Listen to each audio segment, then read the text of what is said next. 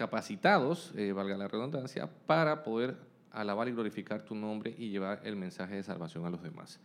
Bendigo a los jóvenes en el día de hoy. Por favor, abre sus corazones, dales el entendimiento, Señor, y que ellos puedan comprender lo que tú tienes para ellos el día de hoy. En el nombre de Jesús, amén. Eh, ¿Quiénes han sentido gozo por algún motivo en algún momento dado? Sí, ¿qué gozo has sentido? Bueno, yo me gocé comiéndome un pequeño en antes en la mañana. Oye, qué hambre que tenía. Y la verdad que estaba bien rico. Pero algo, algún tipo de gozo que ustedes han dicho, hey, logré alcanzar esto. ¿Nada? ¿Tú que juegas deporte no? Antonio. Un remo, llegaste a la meta, algo, te esforzaste y dijiste, hoy, hoy voy a entrenar más que antes y wow. ¿Sí? Ok, Wendy. Hoy voy a sacar una muela que no podía y cácate. Ay, la saqué. Bien, chévere. No, tampoco. No hay ningún tipo de gozo y están tan entusiasmados el día de hoy que me abruman, en serio. ¿Quieren tomarse un cafecito o algo así? ¿No? ¿Tú? Hay días que yo me acuerdo cómo Dios me salvó. Ajá. Es correcto, muy bien. de, de recordar que Cristo murió en la cruz por mí y ya es motivo para gozarme. Qué bueno, qué bueno que has compartido eso. Aunque en tu caso tú eres mantequilla, porque obviamente ya tú has estudiado bastante. Pero vamos al hecho de que yo quiero saber de los demás jóvenes quiénes han compartido o saben que es un gozo o una alegría. ¿Podrían decir que es un estado emocional solamente, Alejandro? Mantequilla también, pero dale.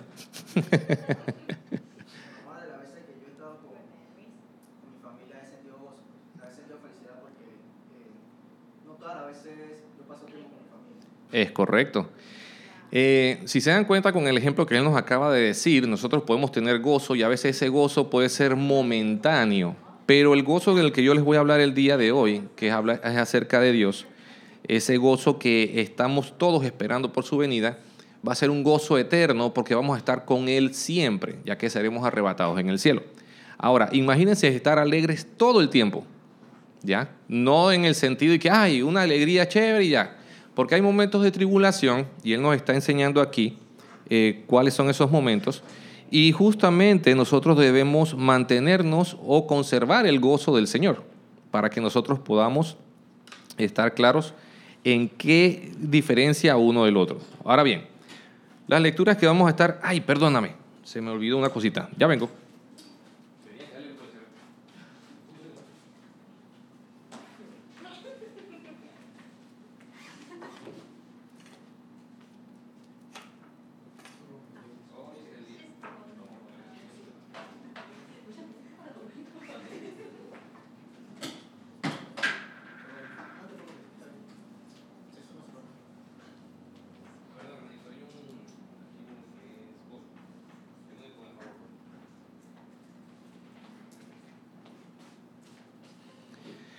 Listo.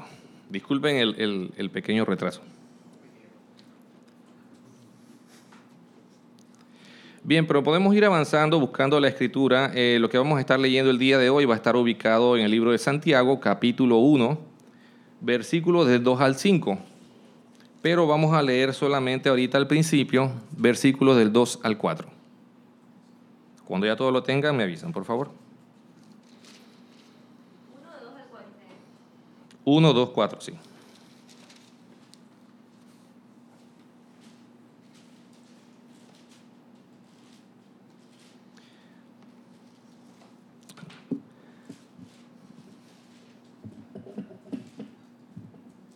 ¿Ya lo tienen? Bien, dice así la palabra del Señor. Hermanos míos, tened, y aquí el tener nos estamos refiriendo a que lo debes conservar por sumo gozo, el gozo máximo que vamos a tener cuando os halléis en diversas pruebas. O sea, que yo, en medio de una dificultad, debo estar pendiente en qué es lo que el Señor trata de decirme para yo poder gozarme. ¿Ok? No es que esto va a ser una parte masoquista en decirte, ah, estás sufriendo, sí, porque me gusta. No, espérate. No se trata de eso. Se trata de que tú logres comprender qué es lo que el Señor está tratando de enseñarte a través de este sufrimiento. Y se los digo por lo siguiente, porque vamos a enfocarlo esto ahora en el sufrimiento que padeció Cristo, pero Él, viendo el gozo que iba a tener al final, la recompensa que iba a tener al final, Él obviamente se entregó a sí mismo. Entonces, sabiendo que la prueba de vuestra fe produce paciencia. Estamos hablando que la fe es la que va a ser ejercitada. Si yo en un momento dado tengo dudas, es correcto. Podemos pasar a la siguiente, por favor. Esta es parte de la introducción, ya lo vamos a tomar ahorita. Si yo en un momento dado tengo dudas de que, oh no, la verdad, la voy a pasar muy mal, Dios no quiere nada conmigo, estoy, nada, no sirve esto, qué sé yo. En realidad no estamos teniendo fe en la palabra del Señor que nosotros vamos a salir airosos de todas las pruebas.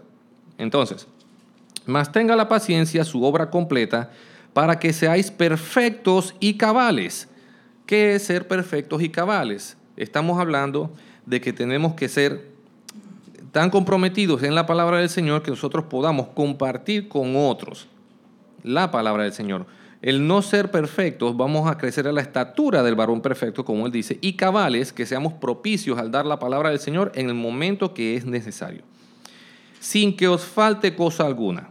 Ok, ahora, en la parte de la introducción, como teníamos aquí, todos nosotros al aceptar a Jesucristo y pertenecer a la familia de Dios, tenemos una responsabilidad, un mandato dado en Mateo 28, 19, 20. ¿Saben cuál es el mandato de la Gran Comisión?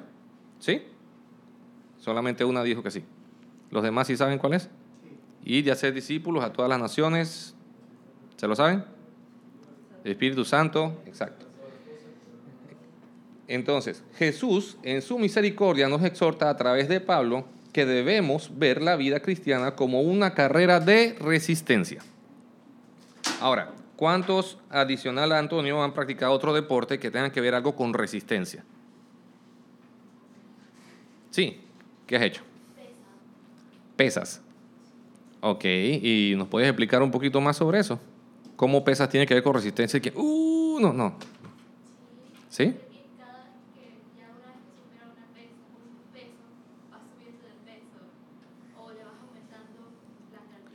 Es correcto, pero me imagino que es para un propósito o un resultado, ¿cierto? Que, que, que tengas más resistencia a la hora de cargar un peso mayor, ¿cierto?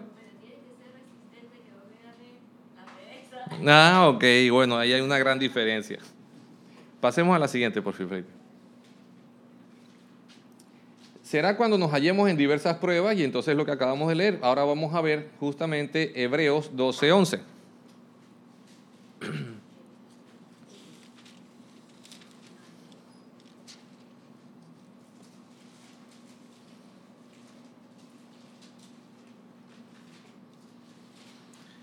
Hebreos 12:11 nos dice así, es verdad que ninguna disciplina al presente parece ser causa de gozo, y justamente con el ejemplo que nos estaba diciendo Wendy, que te venza a ti la pereza para poder hacer algo y poder entrenar o capacitarte.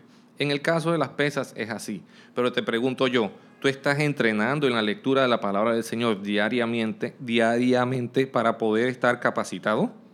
¿O para poder resistir la prueba cuando ha de venir? En otras palabras, para cargar ese peso que vas a tener en medio de la prueba, ¿estás capacitado? ¿Te has entrenado? Que por causa eh, es de gozo, sino de tristeza, pero después da fruto apacible de justicia a los que en ella han sido ejercitados. En otras palabras, cuando ya haya terminado un cierto periodo de entrenamiento, en el momento de la prueba y que hayas logrado resistir, vas a tener un fruto apacible de justicia. Estamos utilizando tres palabras aquí que son muy importantes. La de primero que todo el fruto, pues sabemos que por su fruto los conoceréis. La palabra apacible, que tienes que hacerlo con paciencia. Y la palabra justicia, o sea, que seas encontrado y hallado justo. Nosotros no podemos hacer trampa en el medio de una carrera porque sabemos que la gente se va, se va a dar cuenta. Tenemos a varios deportistas a nivel internacional que han consumido esteroides y después de muchos años han declarado, oye, no, en tal carrera y tal evento yo utilicé ciertos productos que me ayudaron a mí a, un mejor rendimiento. Pero ningún químico podrá hacer que tu rendimiento en la palabra del Señor sea bueno si tú realmente no te sumerges en ella. Yo no puedo simular que conozco la palabra del Señor, porque todos se van a percatar y se van a dar cuenta. ¿De qué manera? Por mis frutos. Si al momento de la prueba yo reacciono de una forma que no es la que dice Jesús en su palabra, las personas se van a dar cuenta.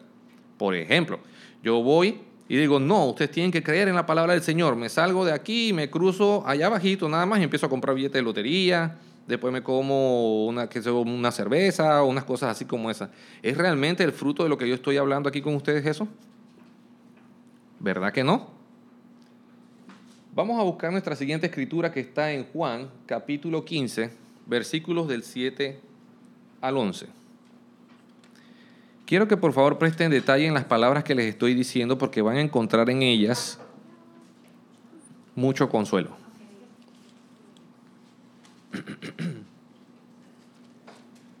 Quince del 7 al 11. ¿Ya la tiene todos? Dice así, si permanecéis en mí y mis palabras permanecen en vosotros, pedid todo lo que queréis y os será hecho. Eh, aquí tengo que ser muy claro y específico. Pedid todo lo que queréis de acuerdo a la voluntad del Señor dentro de su palabra. No es que ahora vas a salir y vas a pedir un Lamborghini y te lo van a dar. Es mentira. Eso no va a ser así. Pero sí puedes pedir al Señor que te dé mayor sabiduría, fortaleza, resistencia en medio de la prueba. Recuerden que la prueba, como la que tuvo Job, eh, era una persona dedicada. Él conocía de Dios por oído, pero nunca había tenido una relación con Dios.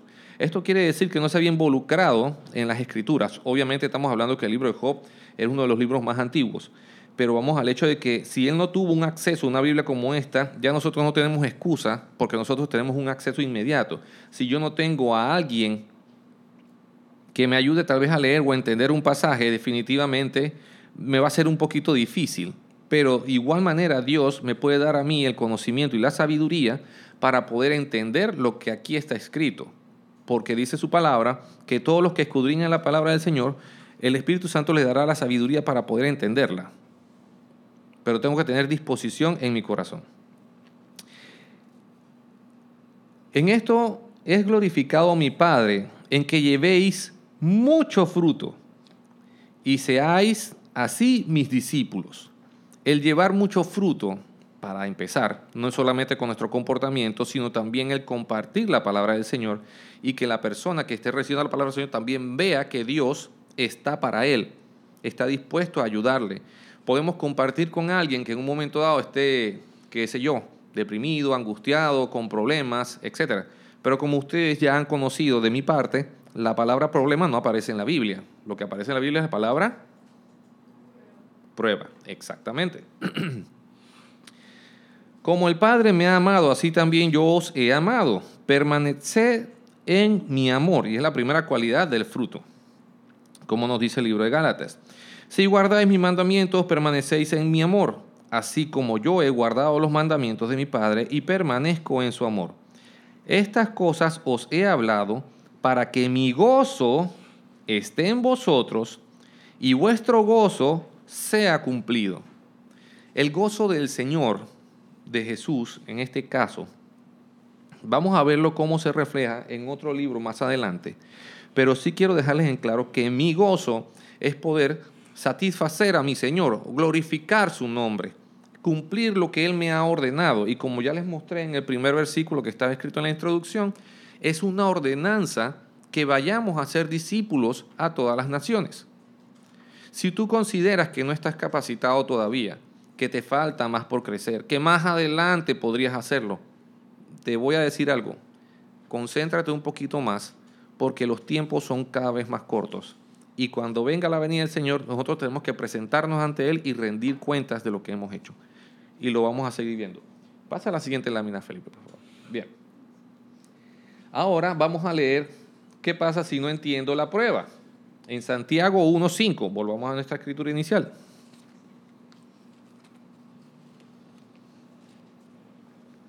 ¿Ya la tienen todos?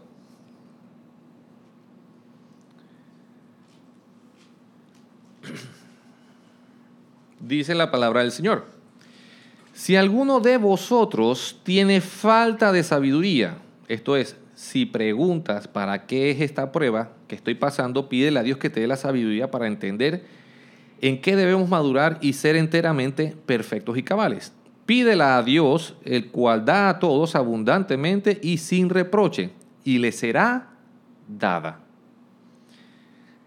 ¿Cuántos de ustedes en sus oraciones diariamente piden sabiduría al Señor?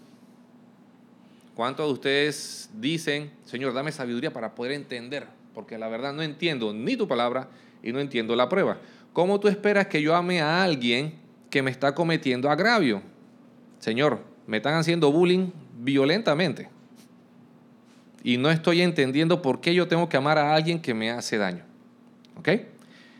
Créanme, cada prueba es distinta. Yo no puedo decir, mira, es que él no entiende por lo que yo estoy pasando. Se ponen así todos victimizados. Yo comprendo que tú tienes una situación difícil. Yo también tengo situaciones difíciles. Pero no te puedo decir que tú estás solo. Tú estás con Jesús. Cristo está trabajando en esto para que tú logres entender a través del Espíritu Santo que está dentro de ti que tú puedes salir adelante porque Dios está contigo. Nada malo te va a pasar. Tú tienes que madurar y tienes que hacerlo. Si tú te sientes cómodo en una situación, ¿sabes qué? En el momento que tú te sientas más relajado, es el momento más peligroso. Porque significa que no tienes nada que hacer. No estás compartiendo la palabra de Dios con nadie.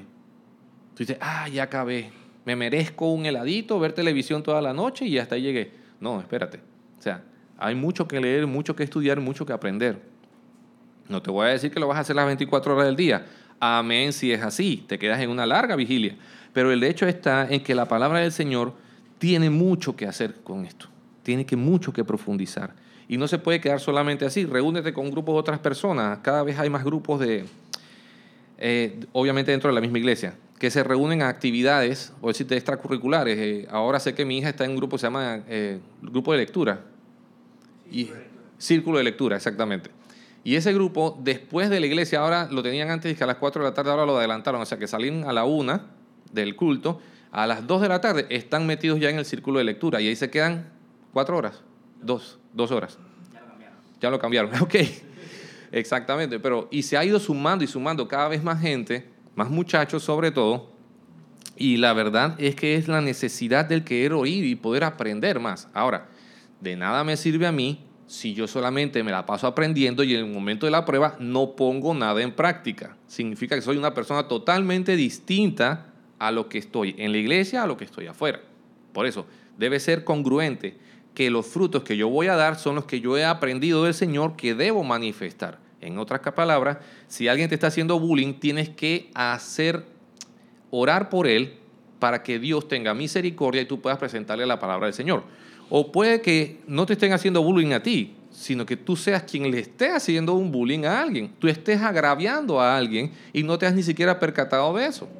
Debes tomar en consideración todas las cosas que se están manifestando aquí en la palabra del Señor. Entonces, vamos a la lectura ahorita de Hebreos capítulo 12, Ahora, versículos del 2 al 4.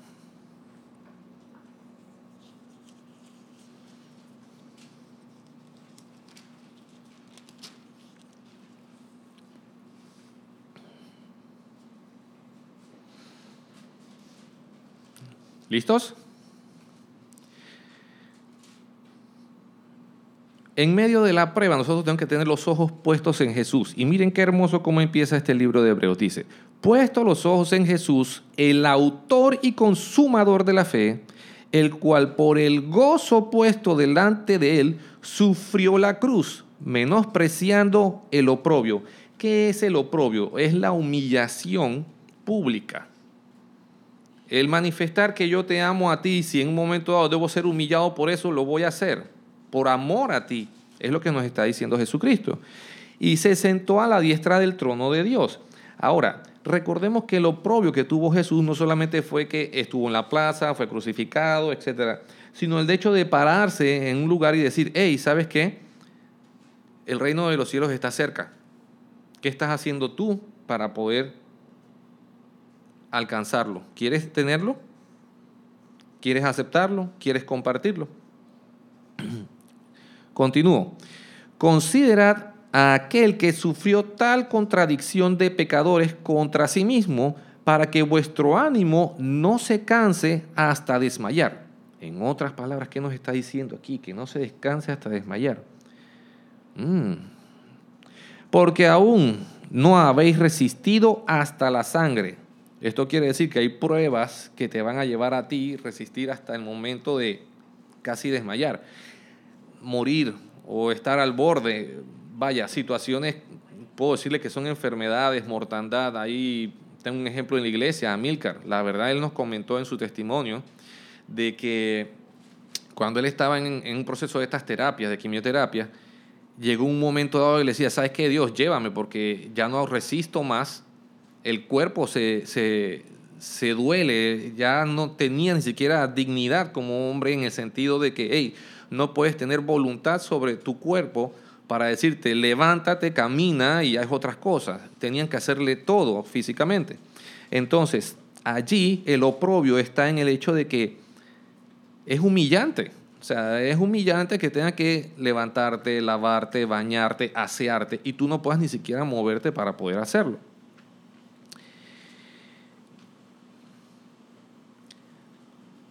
Porque aún no habéis resistido hasta la sangre combatiendo contra el pecado. Vaya, este ejemplo la verdad que a mí me pegó bastante porque yo también estaba pasando una situación bastante difícil en ese momento y me hubiese gustado poder compartir con él, aunque sé también que muchos quisieron acercarse y tampoco pudieron hacerlo porque no se te permitía mucho la entrada dentro del, del oncológico. Pero sé que son situaciones muy fuertes y que, que Dios siempre está contigo. Y si la verdad tú no te estás comprendiendo o no estás capacitándote en esto, la prueba que tú no has logrado entender, donde Dios tiene el control, donde tú sabes que dependes de Él al 100%, créeme que esa prueba se va a repetir. Yo traté de escaparme una vez de una prueba de esas. Y pasaron dos años. Y al regreso de dos años, estuve viviendo afuera. Al regresar, Dios me puso en el mismo lugar donde yo había dejado esa prueba. Y tuve, con, gracias a Dios, con el valor de poder afrontarlo y seguir adelante. Entonces, vamos a Filipenses capítulo 1, versículos 3 al 8, por favor.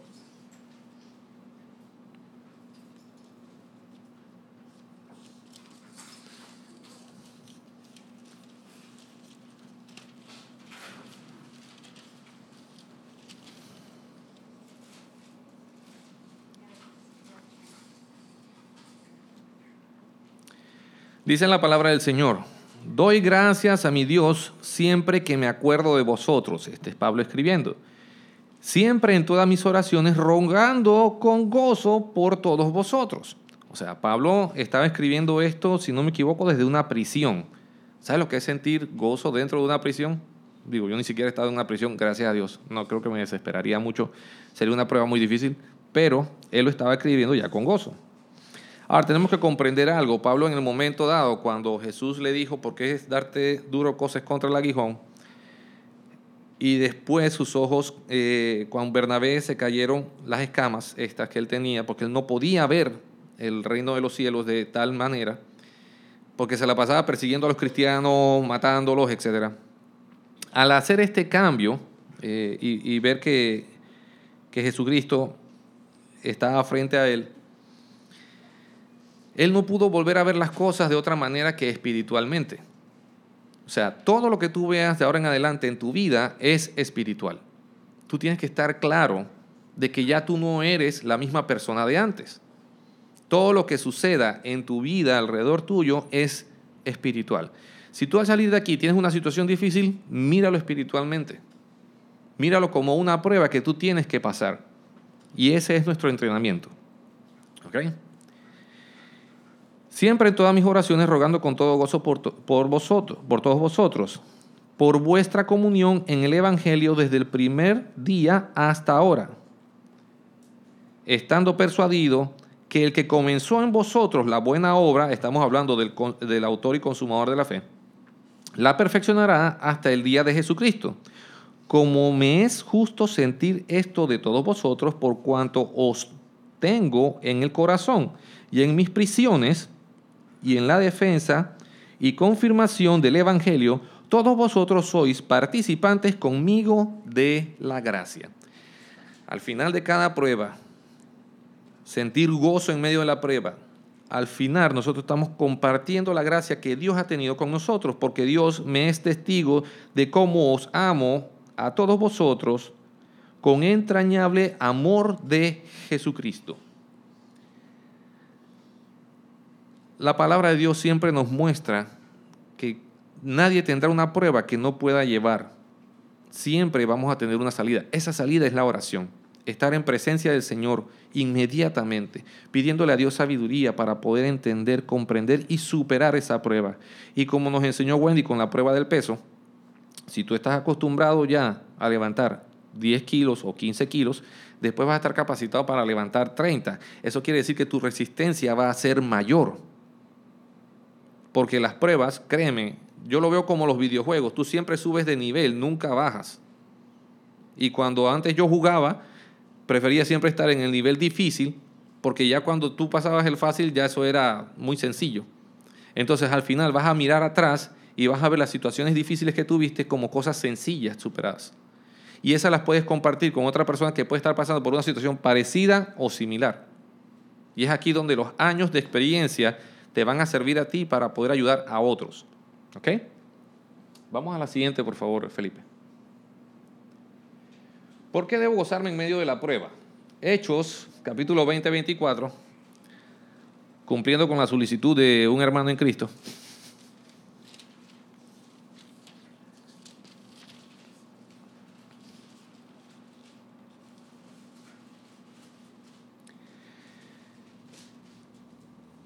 Dice de la siguiente manera, pero de ninguna cosa hago caso, ni estimo preciosa mi vida para mí mismo, con tal de que acabe mi carrera con gozo. Todavía no voy a terminar, pero aquí quiero mencionarles algo. ¿Recuerden la palabra oprobio que leímos en el otro versículo? Esta palabra oprobio que está justamente en el libro de, aquí la tengo, estábamos leyendo en el libro de Hebreos, a ver, sí, en el libro de Hebreos, es que coincide en que no debes pasar ningún tipo de vergüenza. O sea, tu propia vida debes desestimarla para poder llevar la palabra del Evangelio porque sabes que estás corriendo una carrera. Y el ministerio que recibí del Señor Jesús para dar testimonio del Evangelio de, sorpresa, la gracia de Dios. Así que mi gozo, a pesar de parecer irrisorio para otros, el contentarme, el tener la alegría, el compartirla con otros, que hayan tocado en, cuando tocó la campana de salir adelante en, el oncológico, vaya, eso fue una victoria para todos. El que esté de pie hablando. Eh, y lo coincidencial que les voy a decir sobre esto es que cuando a él se le descubrió esa masa cancerígena en el cuello, fue justamente el día del nacimiento de su hijo. Él llegó a dudar justamente si iba a lograr poder ver crecer a su hijo. O sea que su prueba fue bastante difícil. Si tú estás siendo capacitado a través de una prueba en este momento, créeme que Dios te va a poner a ti en cosas más grandes que la que tú estás pasando por este momento. Entonces quiero que veas tu prueba en este momento como un sistema de entrenamiento donde tú estás siendo capacitado para poder soportar algo mucho mayor y aún así salir librado con gozo porque obviamente la gracia del Señor está contigo. Vamos a buscar el libro de Mateo 25, por favor, del 19 al 21.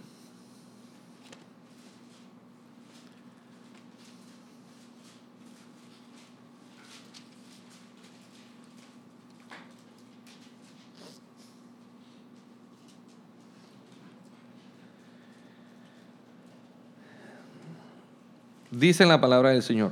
Después de mucho tiempo vino el Señor de aquellos siervos y arregló cuentas con ellos. Aquí estamos hablando de la venida de nuestro Señor Jesucristo.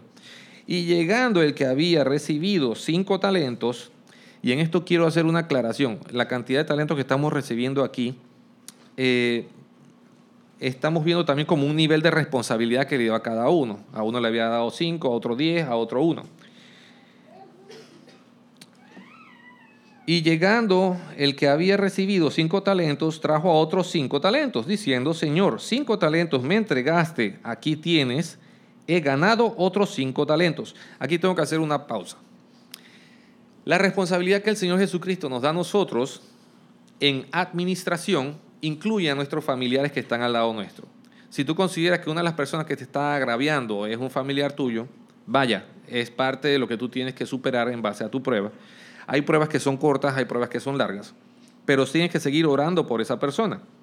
¿Por qué? Porque vamos a rendir cuentas. Muchos pueden decir, no, esta persona me está cometiendo agravio y yo lo que voy a hacer es alejarme de ella.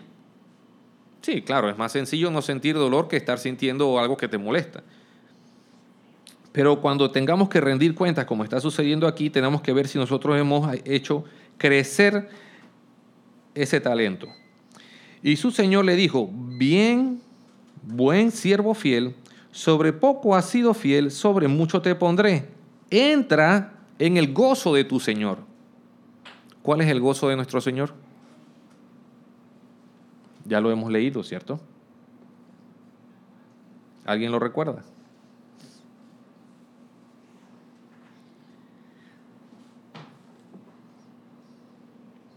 Jesucristo murió en la cruz por nosotros. Nosotros tenemos que estar conscientes de que ese sacrificio que fue humillante en la forma como sucedió, pues fue crucificado en medio de dos ladrones. Hay muchos que echan chistes hoy en día de que antes de morir quieren tener a un abogado al lado y el otro lado a otro sujeto, pero en fin, político, exactamente. El punto está en que por más que quieran darle la vuelta y hacerlo gracioso, no es así. Estamos hablando de que tú tienes que humillarte para poder exaltar el nombre de Cristo.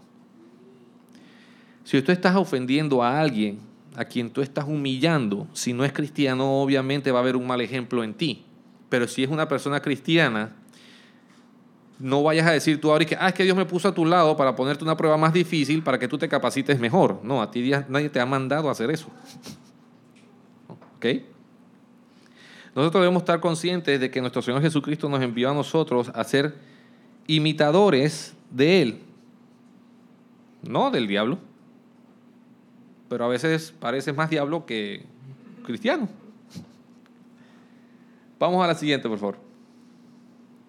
En aplicación tenemos que para tener gozo debo tener paciencia, la cual es desarrollada en la prueba de mi fe. Debo ser disciplinado permaneciendo en Jesús para dar fruto apacible de justicia y así glorificar a Dios llevando mucho fruto, haciéndome merecedor de su gracia. Por su gracia hemos sido salvados. Nosotros debemos comprender que nuestro gozo está en el cielo con Cristo. Gozarnos a través de esto, cumplir nuestra carrera. ¿Cuál es nuestra responsabilidad en base a los talentos? Como aquí está en la parábola, nos ha sido dada esa responsabilidad. Nosotros tenemos que multiplicar esos talentos. No los entierren. No se separen de aquellos que necesitan escuchar la palabra de Dios y están al lado tuyo. Sigue orando por ellos, que Dios te dé sabiduría, fortalécete en ello, ejercítate, sé disciplinado, entrena. Si tú ya estás comiendo muchas papas fritas en frente del televisor, no estás entrenando. Estás entrenando a la inversa. Vamos a orar, queridos hermanos. Amado Padre, Rey de los cielos, te doy gracias, Señor, por este tiempo y la verdad que tus palabras nos alimentan y nos exhortan, Señor, en que debemos ser más cercanos a ti. Permite que tanto los jóvenes como yo, Señor, aquí presentes, podamos culminar nuestra carrera, Señor, y decir, hemos cumplido y estamos gozosos, Señor, de poder llevar tu palabra a los demás. Siendo imitadores de ti, con toda sensatez, a cabalidad, Sabemos que tú no nos vas a dejar porque así lo dice, Señor. Y sabemos que tenemos que rendirte cuentas un día, Señor. Y queremos ser hallados como buenos siervos y fieles a ti. Señor, sabemos que una vez hemos superado una pequeña prueba, o cualquiera de estas pruebas, la vemos después como pequeñas, tú nos pondrás en algo mayor, en mayores responsabilidades. Y queremos seguir, Señor, siendo fieles a ti en todo tiempo. Te pido que les des ánimo, fortaleza, que nada les agravie, Señor, Que las pruebas que ellos estén pasando, cada uno en su momento, tú puedas sacarlos airosos de ella. Y Señor, si alguno de los aquí presentes, incluyéndome, no pasamos esa prueba, sabemos que tú la vas a volver a colocar en tu misericordia para que podamos madurar, Señor, en tu palabra. Te doy gracias y te pido en este día, Señor, que tú nos llenes cada momento más de ti. Que no dejemos de pensar en ti, que no dejemos de orar a ti, inclusive caminando, Señor, comiendo, moviéndonos de un lugar a otro, en todo tiempo que estemos pensando en ti, en tu palabra y que sigamos manifestando, Señor, que tú eres nuestro Dios, que tuviste misericordia por nosotros, Señor. Te doy gracias, Rey de los cielos, en el nombre de Cristo Jesús. Amén.